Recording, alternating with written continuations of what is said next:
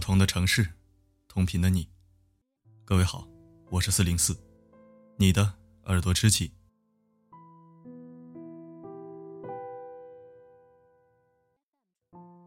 今天我们不谈感情，来谈谈钱。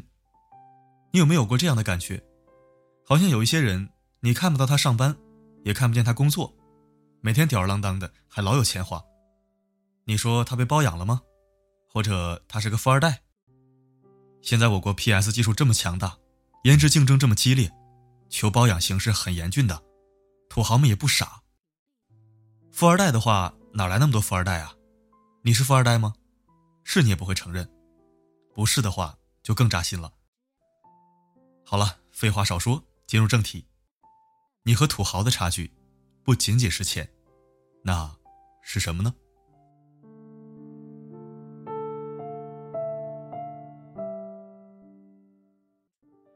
最近有一个故事在朋友圈火了。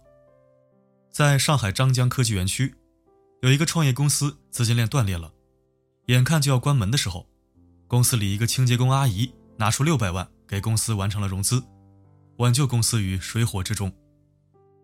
阿姨投资的理由很简单，她说她喜欢公司的氛围，希望大家都不要走。后来这个阿姨的身份得到曝光，她是上海浦东本地人，世博拆迁户。手里有八套房子，拥有一千七百万现金。光靠房产的收益和手里的现金投资，每年基本可以拿到两百万。阿姨的生活可以过得很好，可是她平时又不爱打麻将，又不会享受，只会扫扫地、抹抹灰，在家里面闲不住，所以才来到这家公司当清洁工。不要上班就有收益，躺着就把钱赚了。现在有个专门的名词。叫做税后收入，不要想歪，这是一个很正能量的词汇。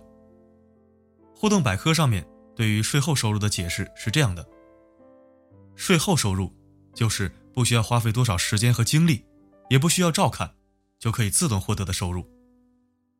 比如我们平时上班工作，一旦你停止干活，收入也就随即停止了。但是税后收入是指你睡觉的时候还在赚钱。你的收入不随你停止工作而终止。说白了，就是你哪怕在睡大觉，仍然有东西能够为我们持续创造收益。所谓躺着就把钱赚了，就是这种感觉。比如前面那个阿姨，什么事情都不用做，就有两百万的收益，这就是她的税后收入。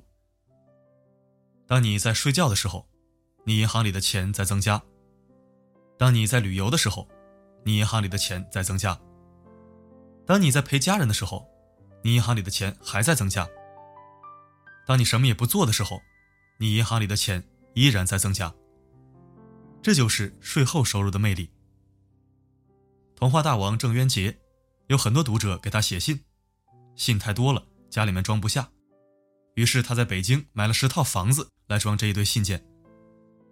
他当时买房的时候，北京的房价还只有一千四百元，而现在。这些房子上涨了差不多一百倍。郑渊洁就算不再写故事，靠这些房子的收益，也可以富甲一方。还说一个在北京的故事，在北京还没有摇号限号之前，一哥们儿一口气买了十台 QQ 汽车，全部上了牌照。现在他就靠这十台车子，每个月的收益都有好几万块。别人需要上班才有钱，而他睡着觉。也有大把的钞票进入自己的口袋，这就是人与人之间的差距。要真正快速积累财富，不要总想着靠那点死工资去赚钱，而是要努力去增加自己的税后收入。畅销书《管道的故事》当中讲述了一个发人深省的故事。A 和 B 他们二人都有一份工作，就是需要长年累月的把河水运到村广场的水缸里。刚开始的时候。两个人都抓起两只水桶，奔向河边，挑水到村广场。可是几天过后，两人渐渐有了不同。A 依然是每天挑水去村广场，但是 B 白天挑水，晚上和周末利用休息时间挖出了一条输水管道。几年以后，B 不用工作了，他每天躺在家里睡大觉，但是他依然能获得来自管道的收益，而且比依旧还在挑水的 A 收入多 N 倍。A 只会用自己的蛮力干活赚钱，而 B 早就学会了利用管道来赚钱。他拼的就是税后收入。我有一个朋友叫李伟，他在上海房价大涨的时候进入房地产中介公司上班。那一年形势很好，他赚了好几十万。和他同时进去的张军，和他业绩差不多，也赚了几十万。第二年，李伟想要开一个房产中介公司，想找张军合伙一起做，而张军却拒绝了，因为他觉得那样很不稳定。现在有一个平台在这儿，一年赚几十万，挺好的。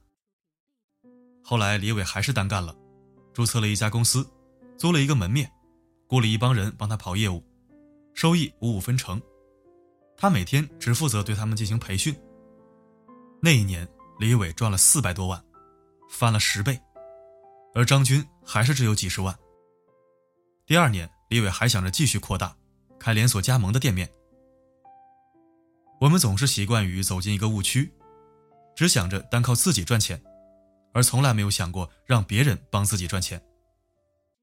自己一个人赚钱做起来非常难，而雇佣一帮人帮你赚钱。你睡觉的时候依然有收入，这就是从量变到质变的区别。老板和员工最本质的区别是什么呢？一个是用钱去买员工的时间，一个是牺牲时间去赚老板的钱。我还有一个朋友，他是某互联网公司花高价从国外聘请回来的。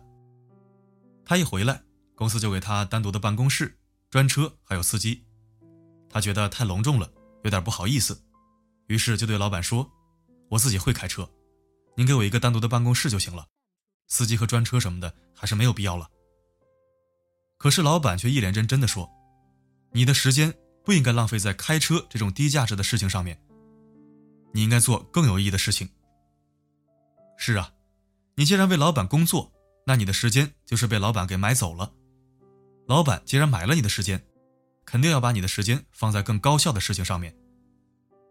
你开车一小时和司机开车一小时所产生的价值是一样的，但是你工作一小时产生的价值要远远高于司机。直白一点说呢，就是你这么宝贵的人才，让你去开车一小时，其实是老板损失了大量的收益。我这个朋友的思维还停留在用时间赚工资的层面，而老板完全考虑的是投资带来更大的收益，这就是自己的税后收入。所以说，格局不同，思维的层次也会不同。以前听过一个笑话，说的是比尔盖茨如果有一百美金掉在地上，他是不会去捡的，因为在他弯腰浪费的那一瞬间，他创造的价值远远高于这一百美金。花时间弯腰去捡这一百美金，在经济学上叫做主动收入，什么事情都不用干就有收入，在经济学上叫做被动收入。也叫税后收入。而想要真正获得财务自由的人，一定要在被动收入上多花心思。靠自己主动收入实现财务自由的过程实在是太漫长了。月入八千还是焦虑，月入十万不敢生娃，税后收入才是你安全感的来源。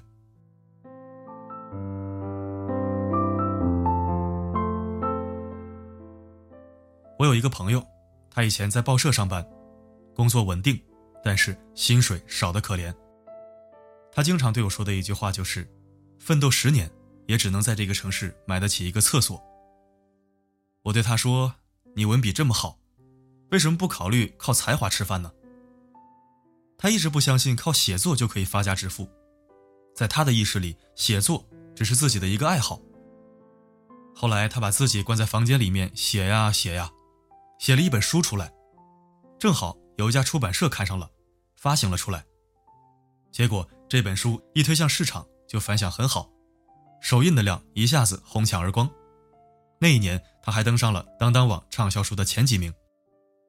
每卖一本书，他可以拿到四块钱的版权提成，这就是税后收入。后来就靠这一本书，他就赚了好几百万，在他所在的城市买车买房。后来他又继续出了第二本书。还有的书被买走，准备改编成电影，他就靠着这条路实现了财务自由。当然，这是后话了。一个人的思维方式决定了他的格局。他的格局有多大，他的成就就有多大。电影《一九四二》里，地主和长工都破产了，两个人外出逃荒。地主对长工说：“我知道咋从一个穷人变成财主，不出十年，你大爷我还是东家。”而长工对他说：“东家，到时候我还给你当长工。”地主还是地主的心态，长工依然是长工的心态。地主的心态和见识，无论在什么时候都超出长工太多太多。马云到底多有钱？这么说吧，就是一个普通人，天天买彩票中五百万大奖，也要他妈连续中七十六年才能赶上他。他在开讲了回答网友提问，问题是：如果一夜之间让您失去所有，您竞争得过现在的年轻人吗？马云的回答是。我现在体力、知识结构可能不如你们，但是心态会比大家好。你可能十枪才打中两枪，我可能十枪只拔出来一次就会打中。一个人的思维，决定了他所在什么阶层。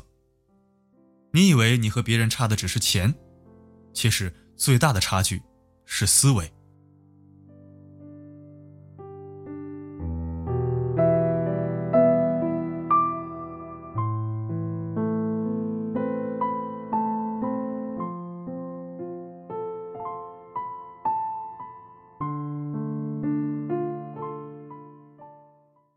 感谢收听，这里是四零四声音面包。如果喜欢本期文章，欢迎转发分享。如果不想错过每一期，可以关注并置顶公众号。每篇文章的结尾曲都会与你同频。如果想获取歌曲名称，可以在后台左侧按钮进入今日歌单进行查询。更多女生专享应急口令正在更新中。如果你有好的建议和想法，也可以加我微信告诉我。谢谢。每个夜晚，为你的心灵加餐。我是四零四，不管发生什么，我一直都在。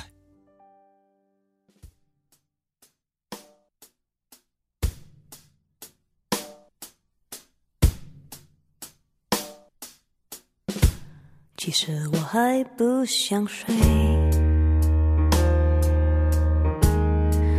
也想有人。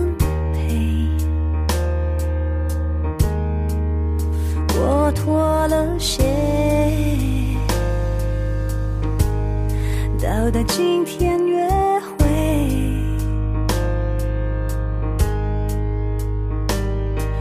你想留下来，但我说有点累。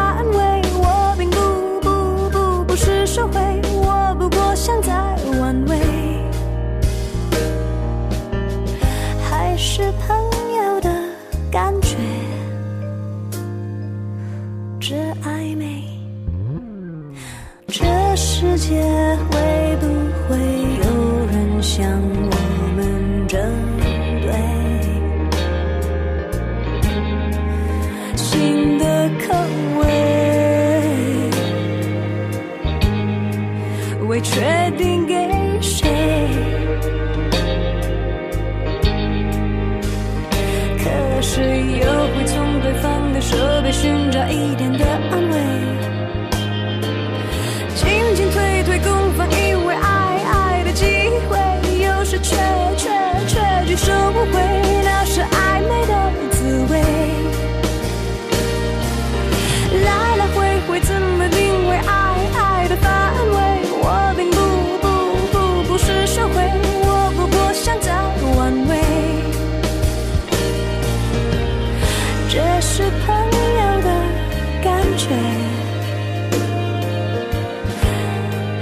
是爱人空缺，